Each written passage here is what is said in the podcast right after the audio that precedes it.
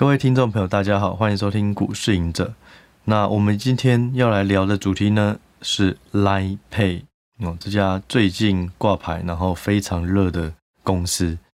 那 Line Pay 呢，其实它的所属的产业会比较像是线上支付哦，就是以前我们在国外它会区分一个子产业叫做 Online Payment 哦，就是线上支付，那就是包含数位钱包、信用卡。哦，或是线上哦，例如是可能是拿手机这种近端支付啊，哦，反正就是跟网络有关的这种支付哦。那国外最大的就是 Visa、Mastercard，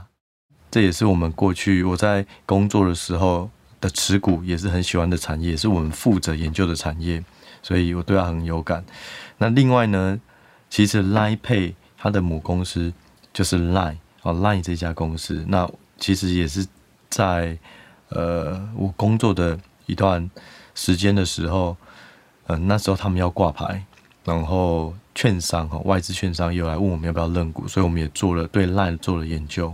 哦，但是后来我们选择没有去认 Line 这家公司的股票，哦，所以我们今天要来聊的就是 Line Pay，所以它跟我有一些渊源，然后我觉得大家应该很想要知道我怎么看这家公司。好，那我们就开始吧。Line Line Pay 呢，这家公司它是在二一月二十六号挂牌哦，然后它登录新贵的价格是三百四十八元，但是呢，第一天开盘后就很快的涨到了一最高涨到一千块，那现在呢就超连续跌了几天了，在七百多块。那大家要想想，就是说从三百多的登录价格直接就拉到这个一千块。为什么可以这样子？为什么？其实很简单，原因是因为流动性的问题。我们等下可以从它的股东结构就可以知道，是因为流动在外的股票很少，所以呢，只要有一点点的成交量，或是有人愿意去做一个价格，它是比较容易被形成。可是当它做价格，很多人买，很多人卖，很多人买，很多人卖，过了一阵子以后，筹码就会慢慢松散变乱，因为。既有持股的人都已经卖股了，然后就散在各个四处的人，所以他要再做股价就会比较难。哦，简单来讲，就是因为流动性哦，只要嗯在挂牌前哦，不管是新贵或是上市第一直接上市哦，只要在挂牌前，他的筹码都非常的稳，可能都是只有三个大股东哦，或是两个大股东哦，或是四个大股东，反正就是三四个大股东持股的这种。一上去，想要做股价，有可能是盘商哦，或承销商等等，都很容易去做的。所以我觉得这大家可能不要被这个股价吓到，或是认为说哇，它已经跌很多了哦。实际上，嗯，一开始如果刚挂牌的话，筹码太集中，那个股价都比较容易失真啊。所以我建议大家可以不用太急，然后甚至把这段时间去研究它的基本面，然后去看你认不认同这个产业的未来，还有这家公司的竞争力。好，那我们先讲一下哈，Line Pay 这家公司，它在几年前，好像二零二一年那时候还是亏钱，后来由亏转盈，好，然后到现在来讲的话，呃，去年哦，差不多就是赚接近八块哦，所以今年可能就是八块以上。我们假设它可以成长个三成哦，八三二十四哦，所以有机会它会赚到十块，可是它现在股价。如果是七百，嗯，七百多块，本一笔就是七十倍，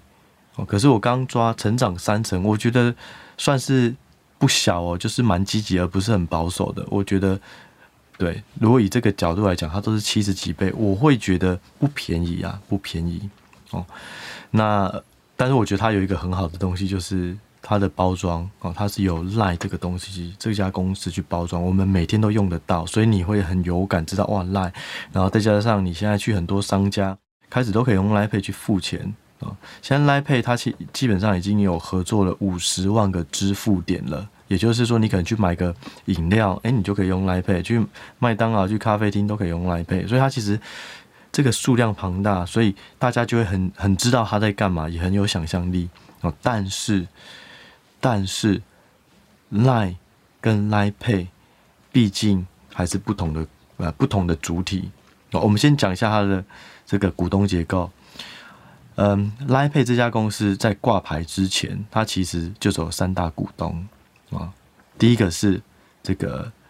Line 的 Financial 哦，其实就是 Line 的公司啊，它占了接近七成哦，六十八趴。那台北富邦银行占了快二十趴，然后再就是联邦银行占了快十趴。那这三个股东基本上，他只要不卖股哦，市场上流动出来的流呃流动性就会很差。哦，所以就像我刚刚讲，它主要就是三大股东。那当然还有其他银行，可是这些加起来没有太多，影响性有限的哦。所以呢，Line 跟 Line Pay 不同，Line 是它的母公司。那这个 Line 的主体呢，它其实现在有在日本挂牌哦，它是一个日股，可是它很复杂。其实它背后的股东又是韩国的 Naver 哦，这个是在做互联网啊这种平台的哦，所以。简单来讲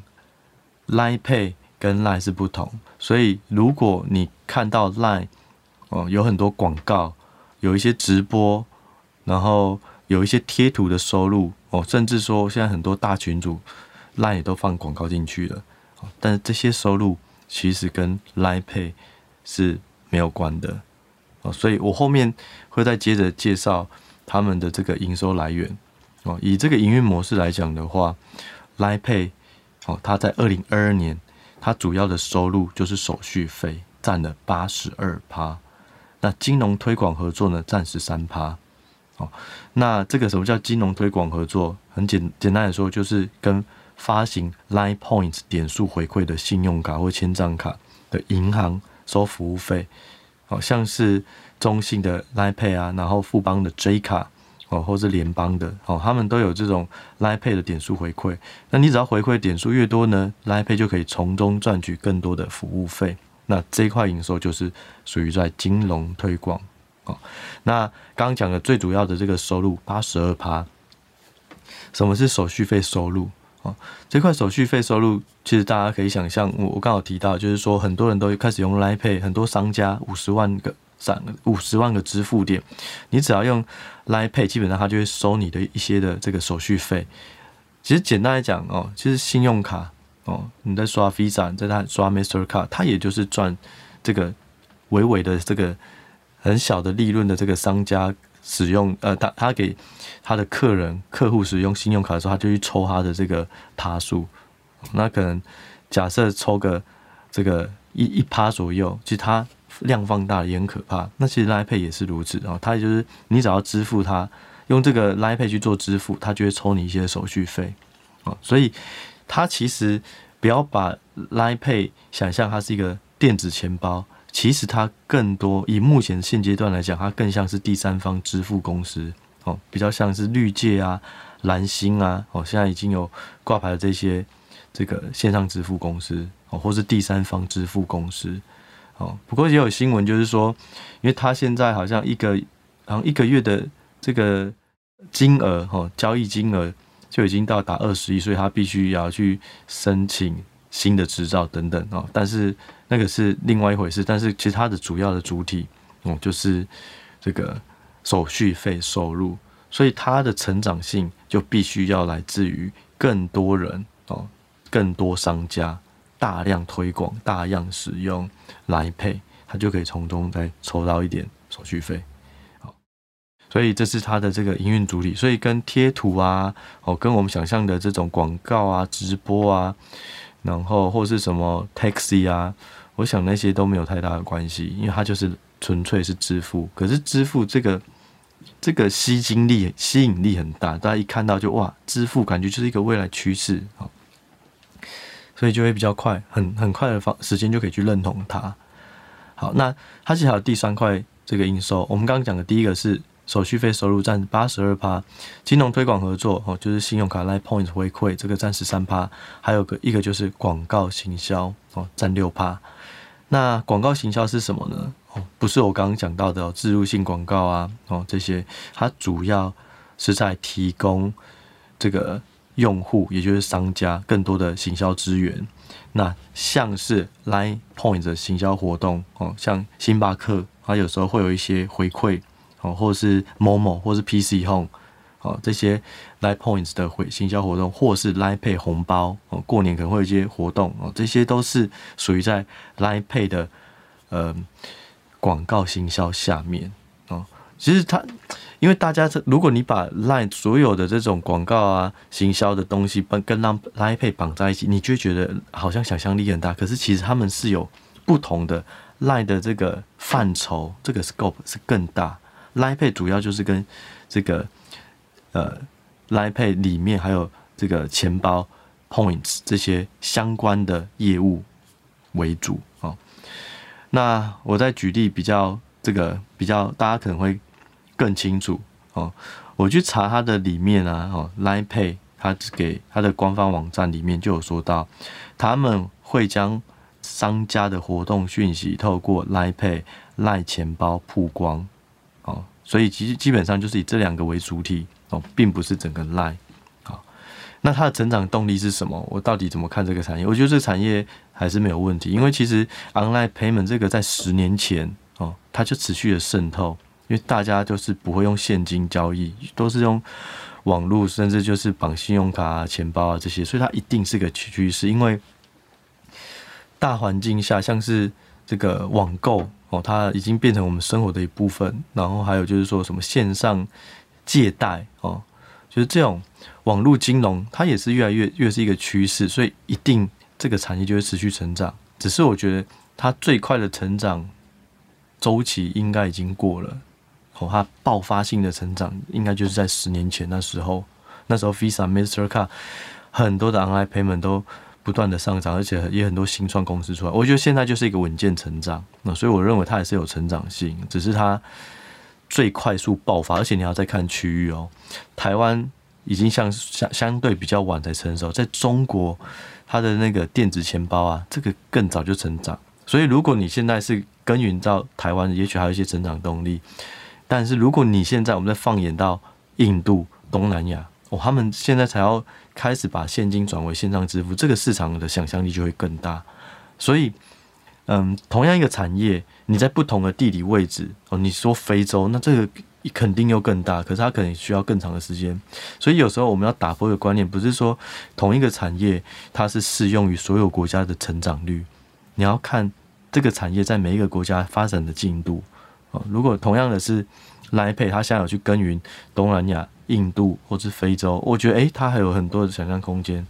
但很可惜，它也受限于社交平台本身的。限制什么意思？Line Pay 它是哦，这我有我也有点跳着讲，不过我觉得我刚本来要先讲它的成长潜力，不过我就先把这个地方一次讲清楚。社交平台呢，它有非常高的嗯粘着度，那这个粘着度来自于什么？来自于你周围用的人，所以基本上一个国家它会使用的社交平台会比较确嗯比较容易被一家或两家绑住，像是 Line。哦，它主要就是用在东亚哦，像是日本、韩国、台湾哦，我记得泰国也有哦，就是有一些国家哦会使用 Line，可是你一出了这几个国家，像中国，它就是使使用 WeChat 哦，然后你在美国都使用 FB 的 Messenger 或是 WhatsApp 等等哦，它就不会使用了。所以你 Line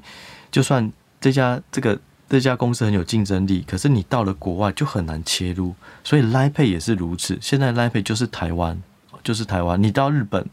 就日本当地的这种第三方支付的公司，你到韩国到东中国都有。所以我为什么那时候我们团队评估完 Line 没有去买 Line？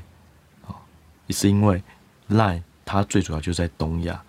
对这家公司它的营运模式很好哦，都是可以去。抽抽成服务费啊，或者广告行销，那他就可以几乎就是轻资产哦，不用去买很多的设备，不用去盖厂房，不用去租土地，就就就会有很多的现金流，这是很好的。但是成长动力受限，因为它只能在东亚，你要再切到其他国家，哇，那可能就要砸钱了。你就要开始免费的东西让大家使用，对，然后你必须要能够撑得住。在大量烧钱的过程，所以后来就没有买 Line Pay。我们当时候做的决定就是说，那我们就直接再去买 Facebook 就好了，因为 Facebook 就是全球最大的虚拟帝国，全球我记得那时候 WhatsApp 哦，还有 Instagram 跟 Facebook 都是属于 Facebook 的社交平台，所有的用户加起来记得有好像四十亿吧，印象中有四十亿，那它就是全球最大的网络帝国了。所以所有的商机，你只要进入到建立在网络上，大家可能就会想试着跟他合作。对，所以后来我们就是加码 Facebook。那当时候有一家公司叫做 Snapchat，啊，Snapchat 它就是透过帮你用美颜啊或者各种特效出来的一个社交平台，我们也没有去投资它。哦，所以那时候就是 focus 在 Facebook。那以当时候的抉择来讲，哦，选择来讲也算是正确啦。因为我们如果拉现在近五年来看，Line 这个日股，哦，它这五年涨了三十七趴。哦，那 Facebook 这五年涨了一百四十一趴，哦，就像我刚刚讲的 Snapchat，哦，它涨了也有一百三十八趴，所以一个产业它很好，可是如果它很难跨足到其他国家的领域，你就只能在这个国家不断的嗯加深更多的销售。我之前在讲有软体为王那集，我讲过有一个概念叫做。Up selling 哦，up 就是上，sell 就是卖东西。你要向上销售，什么意思？同样一个客户，嗯，你要你原本卖给他五块钱的东西哦，可是你为了要成长，你就要看你有没有办法卖给他同样的客户更多的单、更高单单价的东西。例如，我原本只有卖你一支笔，结果你发现好用，我再卖你橡皮擦，你也觉得好用，我再卖你一张图纸，我再卖你尺，我再卖你圆规。你就全部都买，你就单一客客源，你的单价上升，这是一种成长方式。假设你的地域没有办法来扩大，那至少单一客源要可以。所以我认为，目前赖的成长动力就是商家还有这个支付据点不断的成长，带给他更高的手续费，然后行销这边也跟更多商家还有信用卡持续的成长，哦，更多人使用 LINE Point 回馈，哦，但是。但是这个产业并不是没有竞争对手，好像是接口支付啊，然后全年有推它的支付，然后还有刚刚讲到原本就有绿界蓝新，所以我觉得它不是它它是有非常大的优势在台湾，但是同时又其他的这个同业哦，然后它没有办法跨足到海外，或是短时间内比较难期待，除了台湾以外，它又可以跨到日本啊、南韩啊，或是东南亚等等，我觉得比较难。啊，那这些都还好，因为本来每件事情就是一体两面，你有好，你也有不好的东西。但是，但是风险在于，只要听到线上支付，或是这种嗯电子钱包，或是这种社交媒体、社群媒体平台哦，大家就很容易买账，就很容易炒太贵。我觉得这是最大的要留意的东西，不是说它是好公司或坏公司，而是。好公司，你要在好价位才是好的投资，所以我认为 Line Pay 它会比较容易取得认同感。所以当如果你不知道它的业务，其实区分它最主要就是在哪些区域为主哦。那你当你区分以后，就是可以知道哦，其实 Line 跟 Line Pay 是不同的。Line Pay 主要还是锁在刚刚讲到的信用卡，还有。这个收手续费这两块为主，那跟一般的广告越来越多啊，直播越来越多，跟 LINE Pay 基本上关联性不大。那你这样就可以区分掉这个梦其实是要合理化，而不是过度的去膨胀哦。所以简单来讲呢，我认为它的成长潜力还是有哦，就是信用卡不断的找越来越多越多商家合作。那赖它最大的优势就是它这个生态圈已经很完整了，所以赖配在下面。哦，就是一个树枝，它可以自己长出自己的果实，这个都没有太大问题。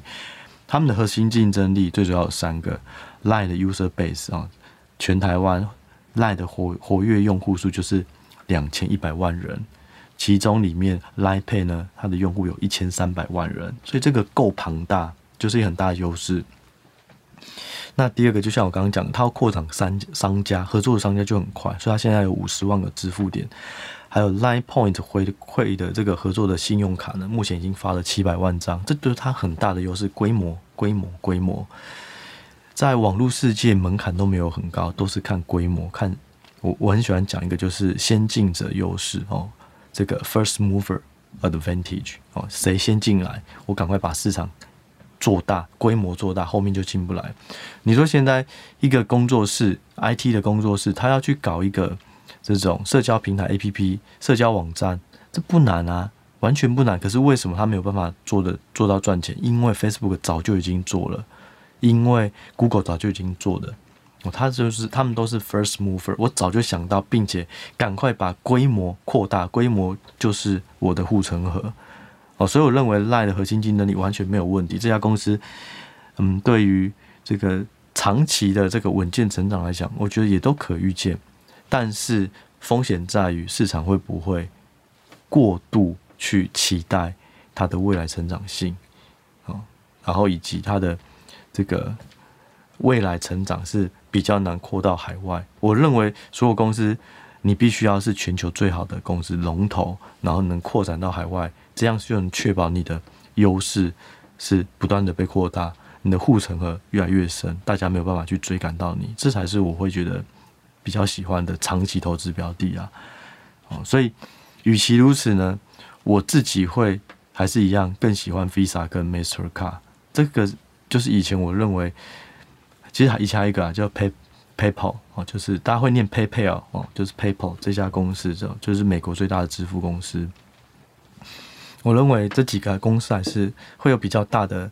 成长动力哦，不管是市场够大，或是它本身已经在这个行业经营了更久。其实信用卡这家这个产业很有趣，它我研究以后，它最最大的门槛不是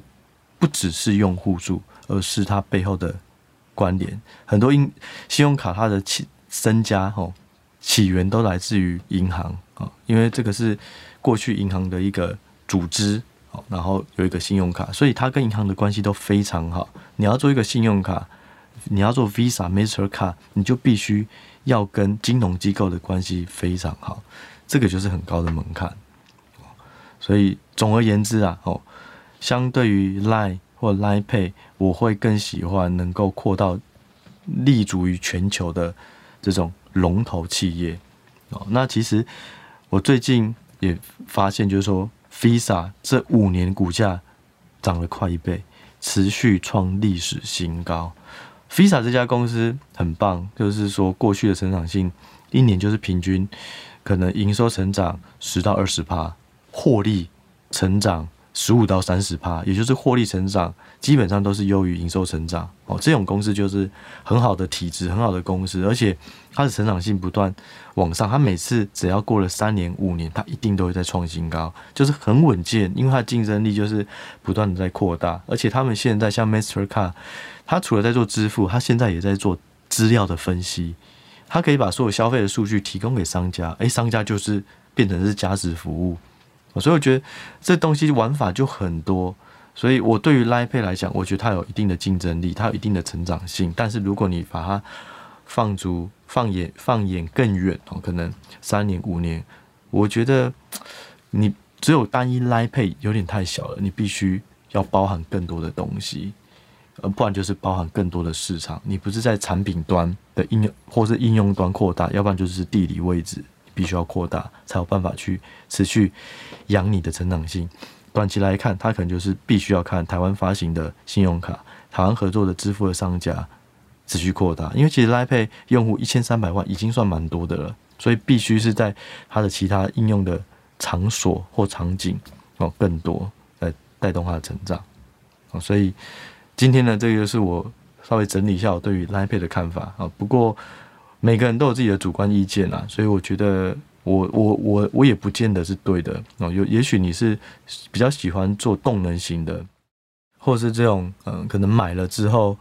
你不会做长期投资，你只是看整个事态，你只是看这个筹码哦，那 OK 啊，你你可以选择你适合的哦。但是如果你是比较中长线放着，然后不用担心，也不怕买贵。然后也不想要买贵，然后做长期投资，那也许我会比较适合这这一类的投资人。好，那但是，嗯，每种方法没有绝对最好的，就适不适合的。好，所以这一集呢就分享到这里，给大家参考。我们就下一集再见喽，拜拜。